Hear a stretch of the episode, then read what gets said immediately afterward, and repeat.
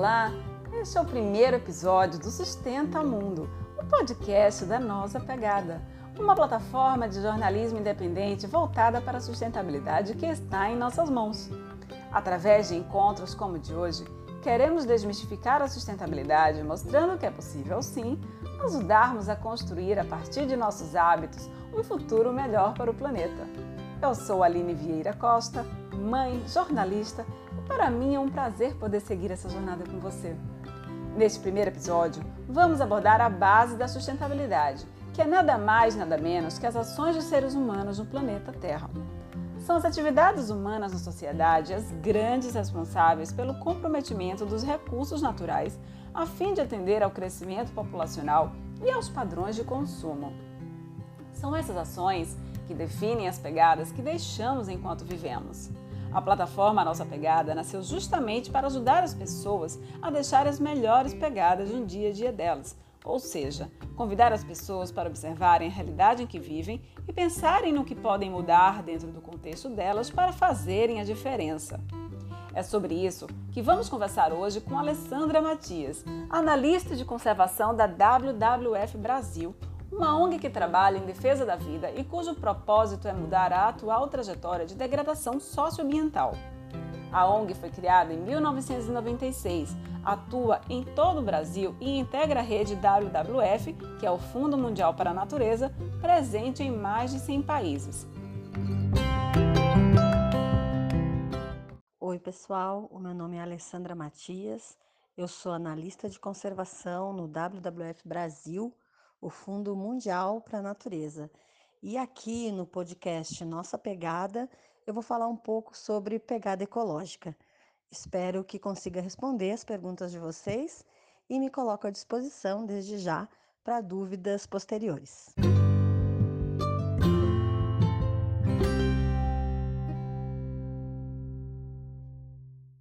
Alessandra, gostaria primeiramente de lhe agradecer por aceitar nosso convite para falar sobre um assunto tão urgente e importante.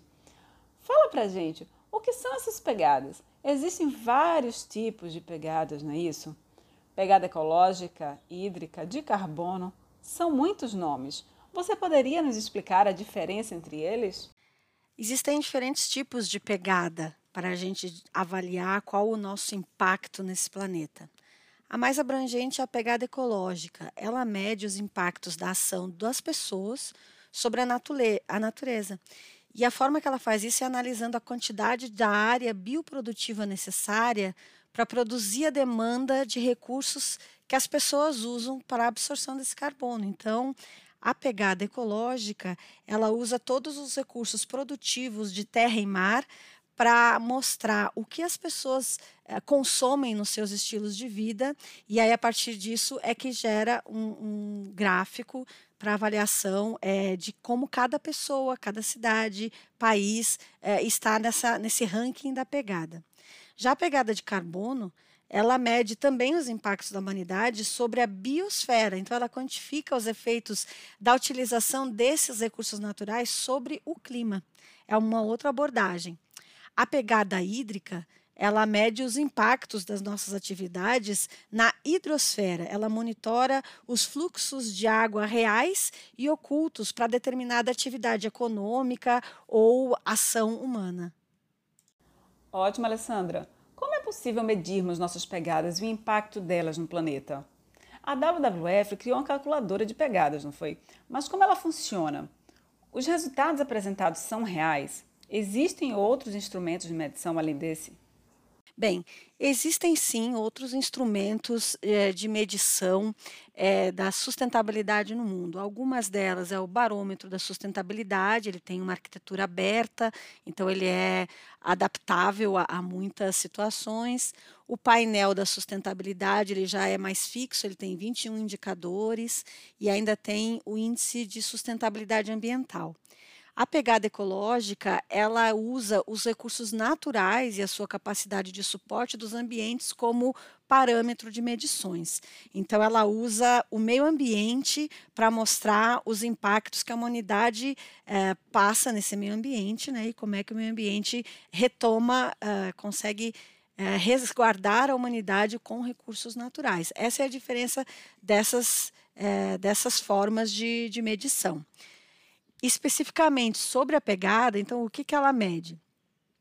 ela quantifica os recursos naturais biológicos renováveis, então alimentação, os grãos, os vegetais, carne, peixes, o uso da madeira, as fibras, a energia renovável, e ela quantifica isso tudo, o que a gente precisa disso para manter cada tipo de estilo de vida. Então, ela nos diz que esse consumo está dentro ou não dos limites do planeta, da biocapacidade. O que é a biocapacidade? É a capacidade dos ecossistemas em produzir recursos úteis e absorver os resíduos gerados é, pelo ser humano. E aí, para calcular as pegadas, foi preciso estudar os vários tipos de territórios agrícolas, é, produtivos, perdão, que é agrícola, pastagem, os oceanos, as florestas, as áreas construídas, e também as diversas formas de consumo, como é que as populações em cada lugar, em cada país, em cada cidade, é, se relacionam com a alimentação, a habitação, a energia, transporte, bens e serviços. Né?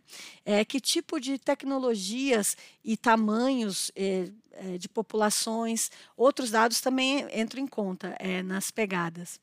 E aí são feitas tabelas específicas para cada tipo de consumo. Isso é convertido em uma área medida em hectares globais. Também são incluídas neste cálculo as áreas usadas para receber os detritos, né, que são os, os resíduos. E é necessário também reservar uma quantidade de terra e da água para a própria natureza, para, para os animais, para a biodiversidade, as plantas, os ecossistemas, para que a gente garanta a manutenção da biodiversidade e, com isso, a terra possa oferecer a renovabilidade de recursos naturais é, necessários para manter a vida na terra. É possível a pessoa ter um resultado detalhado, digamos que quantificado de cada pegada pessoal, a ponto de dizer algo como: ah, eu posso cortar tais e tais hábitos do meu cotidiano e assim eu consigo consumir menos de um planeta e dar uma folga, né, uma espécie de respiro, né, para que o meio ambiente se regenere. É possível, né, a gente saber também como andam as pegadas por país, por estados, por cidades e bairros? Como é que a gente pode ter acesso a essas informações. Eu, pessoalmente, acredito que sabermos como se comportam as pessoas de tal localidade é interessante na hora de tomar né, decisões, não apenas individuais, mas também coletivas. Quando falamos em políticas públicas, por exemplo. Desde 1993, existe uma rede global chamada Footprint Network, e essa rede armazena informações de todo o mundo sobre pegada ecológica. Então, desde os anos 70, depois com mais ênfase nos anos 80, se percebeu que o uso humano dos recursos naturais era muito além, muito mais rápido da velocidade que a natureza conseguia se regenerar, algo em torno de 30% a mais. Então, é, de certa forma, anualmente, nós estamos tomando um empréstimo do planeta é, para poder manter os estilos de vida é, que, se, que se foram eh, criando né, ao longo dos últimos anos. Então, a gente é, tem um déficit ecológico, vamos dizer assim. Alguns países que têm suas fontes de energia mais baseadas em renováveis, que mantêm as suas florestas preservadas, eles têm um saldo, é, um, uma reserva considerada é, dessa, desse bem ambiental. Outros que cuja a sua principal ação está tá baseado na, nas fontes fósseis, que já removeram muitos das suas florestas, elas estão num déficit ambiental. Então, nesse site global, footprintnetwork.org, é possível ver cada país, a situação de cada país é com relação à sua pegada ecológica. Nesse site a gente vê que o Brasil, em termos, não está tão mal se comparar com outros países, é, porque ele tem ainda a floresta amazônia, principalmente. Então, uma grande área de reserva é, preservada, floresta nativa preservada. Ao mesmo tempo, é, as emissões de gases de efeito estufa do Brasil, é, diferente de outros países, aqui é a mudança do uso da terra, responde por 44% das emissões de gás de efeito estufa. Por quê? É o desmatamento. Então, quando se muda a terra, se faz o desmatamento para outras atividades, você está eliminando uma fonte primária de sequestro de carbono. É, as calculadoras da pegada ecológica, principalmente a que está no site internacional Footprint Network, é, ela mostra. É, você pode escolher o país, você pode escolher a língua, e ela faz um questionário muito detalhado sobre o seu estilo de vida. O que que pergunta? Que tipo de alimentos você come? Quantas vezes você come carne, pescado? É quanto de alimento industrializado você usa? Quanto que é mais natural? A distância da produção de alimentos até você? Como é a sua casa? Que tipo de material ela é construída? É se você tem energia elétrica, que tipo de energia? Qual é a fonte dessa eletricidade que te dá, que te, te, te provê? Se você tem acesso à água, água tratada, é, o seu deslocamento diário, como é feito, se é por carro individual, se você é, oferece carona, se você divide, se você usa transporte público, se você usa é, bicicleta, se você vai a pé. Isso tudo vai fazendo eh, uma, uma, uma tabela bem grande, bem detalhada, que no site é possível ver, e, e, e aí vai para uma, uma tabela que mostra, bom, a partir disso, o que que o meu planeta, o que o meu planeta e o meu país oferecem para suprir essa demanda. Normalmente, a avaliação individual é um pouco diferente do país, porque o país leva em, consideração dados mais estruturados e de, dados de um ano para o outro. A, das pessoas, é, já é mais rápido, né? É algo muito. É, a percepção sua pode ser diferente do seu vizinho, né? Então, o país tem uma pegada, vamos pensar assim, mas cada pessoa também contribui para essa pegada. E como é que está o Brasil e o brasileiro em relação ao mundo atualmente? Na, nesse site do Footprint Network, o Brasil aparentemente está bem. Por quê? Porque nós temos a floresta amazônica e partes muito importantes de Mata Atlântica, Caatinga e ainda pouco que seja no Cerrado, mas preservados. Então, o Brasil está cerca de 200% de reserva de biocapacidade, ou seja, em tese, o Brasil pode duas vezes comportar o seu padrão de consumo se fosse, se a gente vivesse num lugar independente de outros países, mas o planeta Terra é um só. Então, tudo que você consome aqui, as emissões que você gera aqui, não prejudicam só o seu país, prejudicam o mundo inteiro. Então, nesse balanço mundial, ainda que o Brasil esteja bem, individualmente os brasileiros principalmente os que moram nas cidades, nas maiores cidades do país e na região litorânea, eles estão usando muito mal os seus recursos naturais. É, a média, mais ou menos, está em ponto 2,4, 2,7 é, hectares globais por pessoa, ou seja, a gente estaria usando mais um, um planeta e seis, né? 1,6 de planeta, se todas as pessoas consumissem como um brasileiro médio. A gente sabe que as questões sociais do Brasil não são igualitárias, mas é, então essa é uma média nacional, né? Que, é, que se faz a partir de dados consolidados do IBGE é, dos censos. Algumas cidades e estados realizaram suas próprias é, pegadas ecológicas também.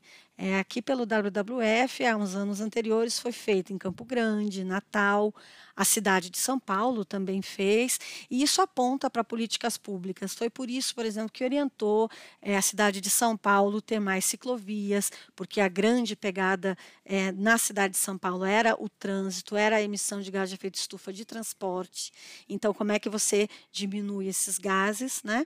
Então, sim, o Brasil, olhando o globo, parece que está melhor, mas o Brasil detém no seu território uma grande, um grande benefício para estar tá nesse, para estar tá bem na foto, que é a floresta amazônica, e ela nos últimos dois anos tem sofrido muito com desmatamentos e queimadas irregulares, é, que tem reduzido drasticamente a sua capacidade de absorção de carbono.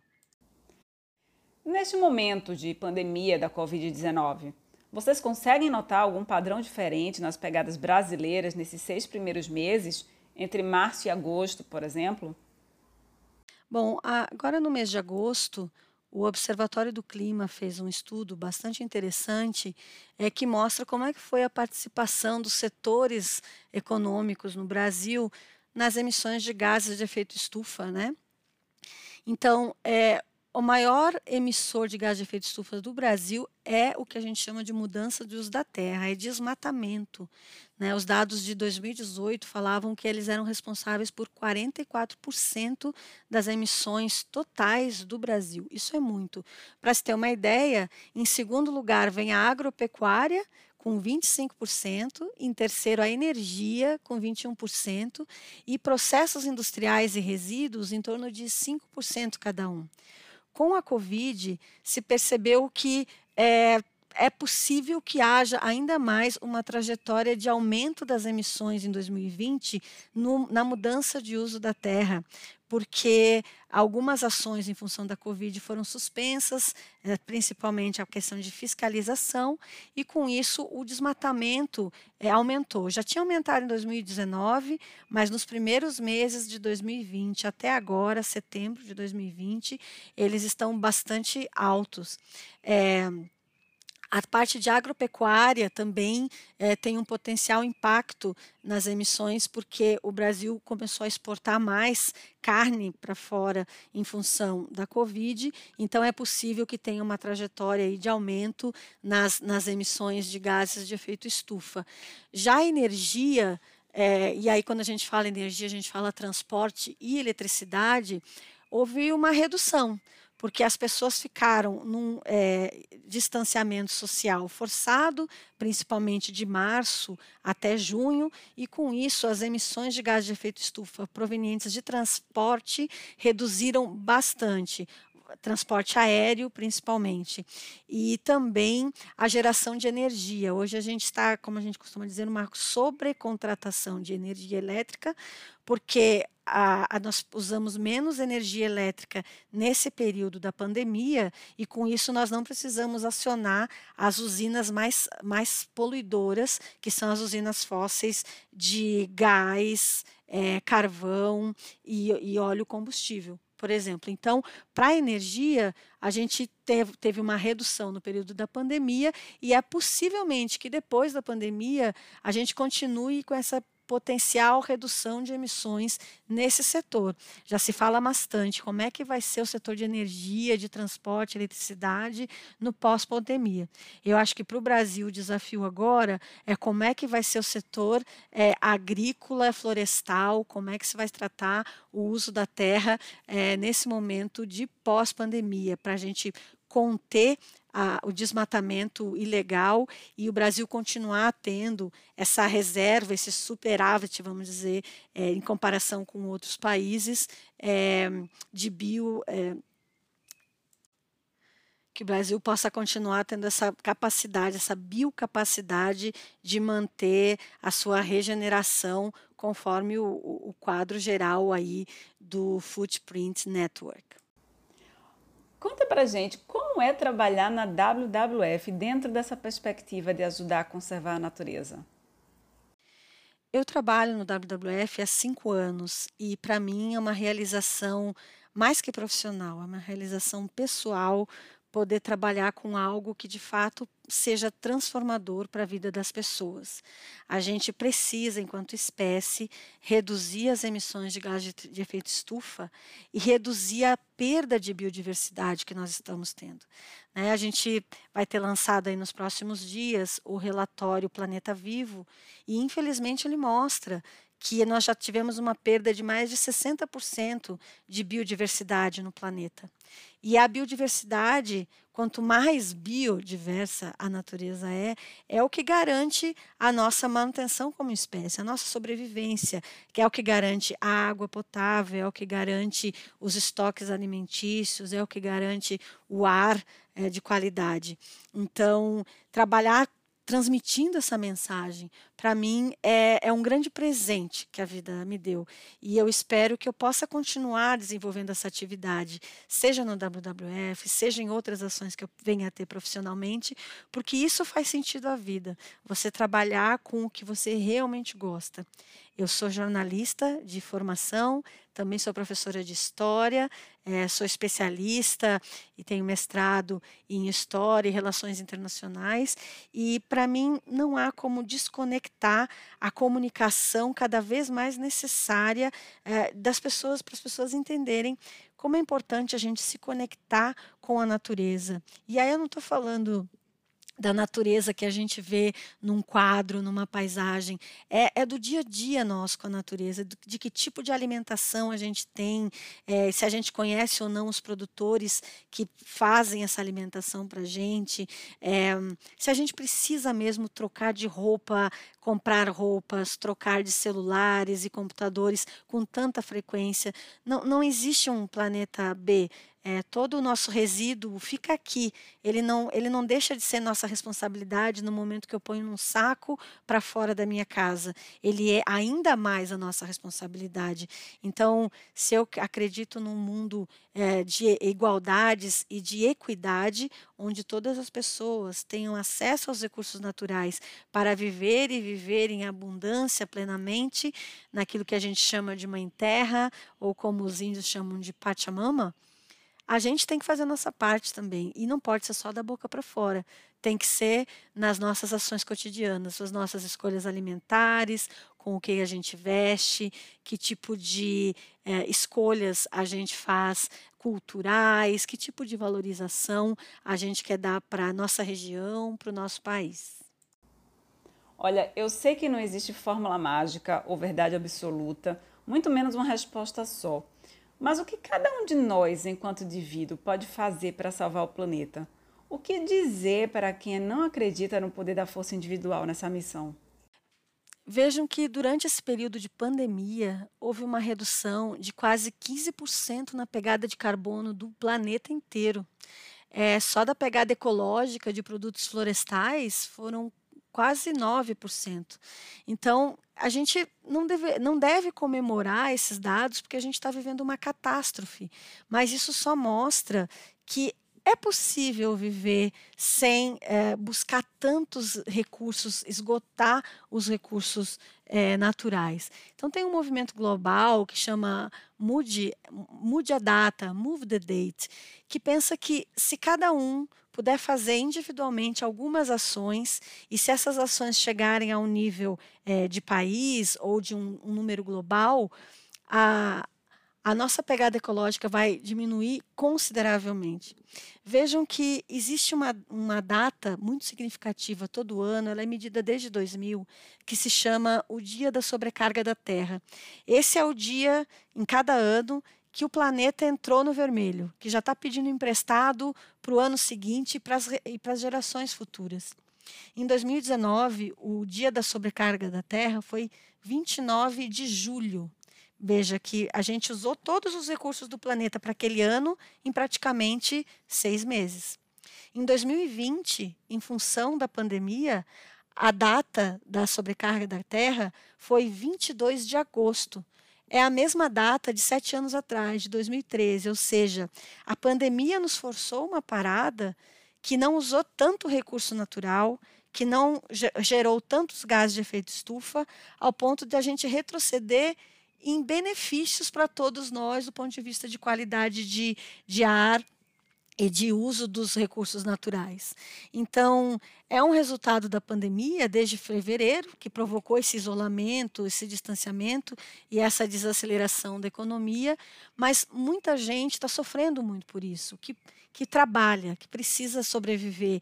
Nem todos os países dão o suporte necessário para toda a sua população.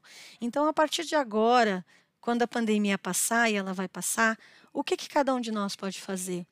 Acho que uma primeira sugestão pode ser fazer a sua, a sua usar a calculadora da pegada ecológica e avaliar como que pode mudar é, nos seus hábitos diários, cotidianos. Uma forma é reduzir o consumo de carne vermelha. Né? A pecuária hoje ela é responsável por 9% das emissões globais do país. E a gente viu que no Brasil ela está em a produção agropecuária ela está em segundo lugar nas nossas emissões.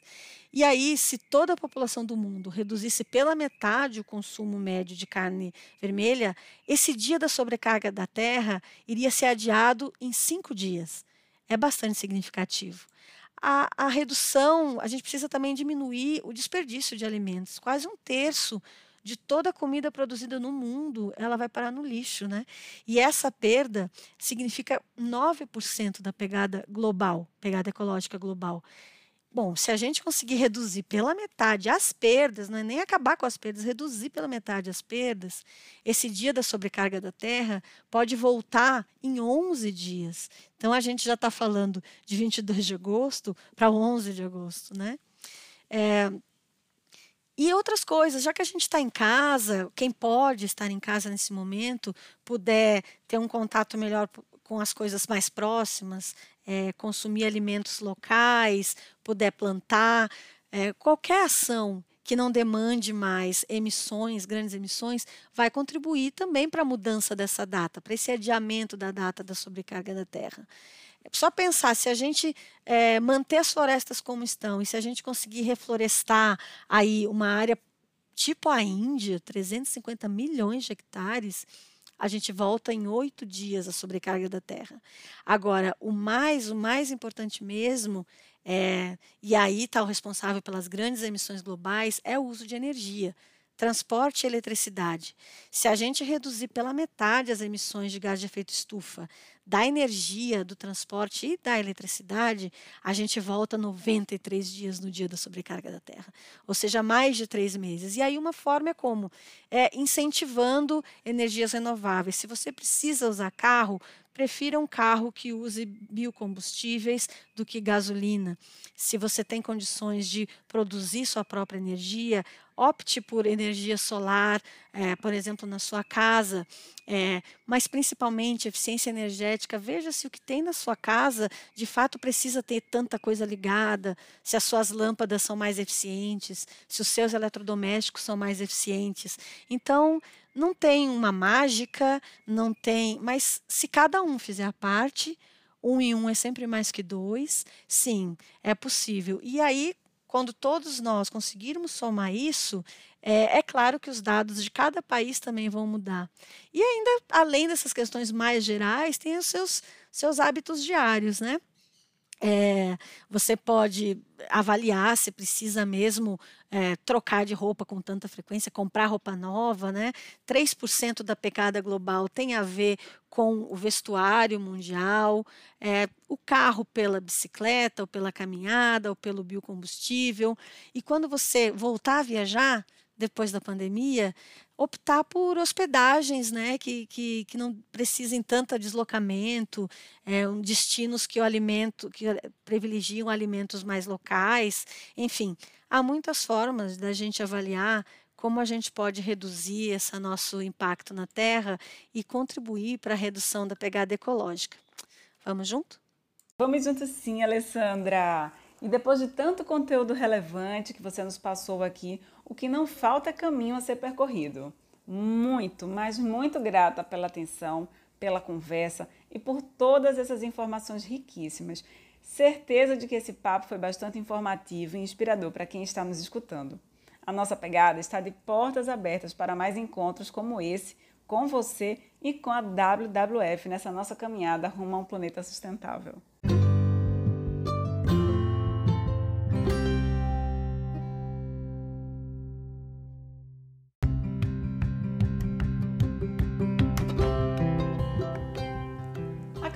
Conversar com Alessandra Matias, analista de conservação da WWF Brasil.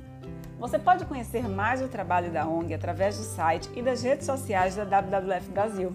Se quiser acessar a calculadora simplificada, feita pela ONG, basta acessar o www.pegadaecologica.org.br. Já se quiser uma calculadora bem detalhada individual, você pode acessar em vários idiomas o www.footprintcalculator.org.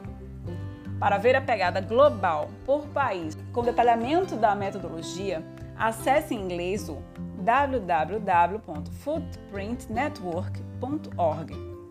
Esperamos que você tenha realmente gostado de estar conosco e que tudo o que conversamos aqui possa fazer sentido na sua jornada de vida.